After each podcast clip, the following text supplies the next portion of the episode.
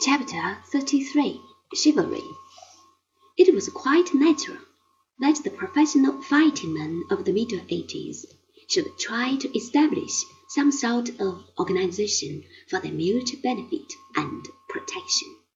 Out of this need for close organization, knighthood or chivalry was born.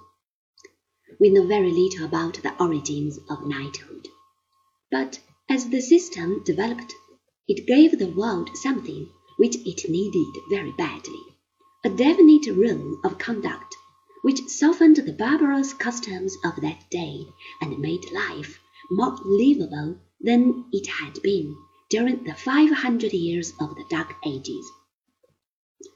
It was not an easy task to civilize the rough frontiersmen who had spent most of their time fighting Mohammedans and Huns and Norsemen.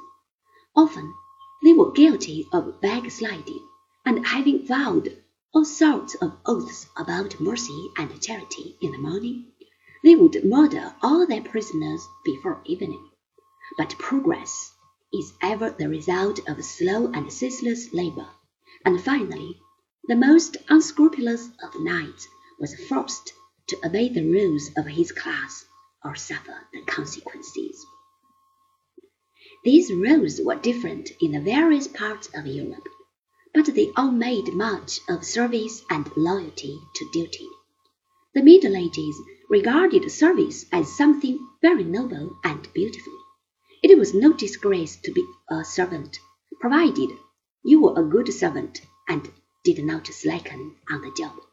As for loyalty, at a time when life depended upon the faithful performance of many unpleasant duties, it was the chief virtue of the fighting man. A young knight, therefore, was asked to swear that he would be faithful as a servant to God and as a servant to his king.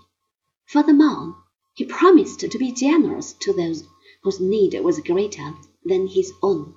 He pledged his word that he would be humble in his personal behavior, and would never boast of his own accomplishments, and that he would be a friend of all those who suffered, with the exception of the Mohammedans, whom he was expected to kill on sight.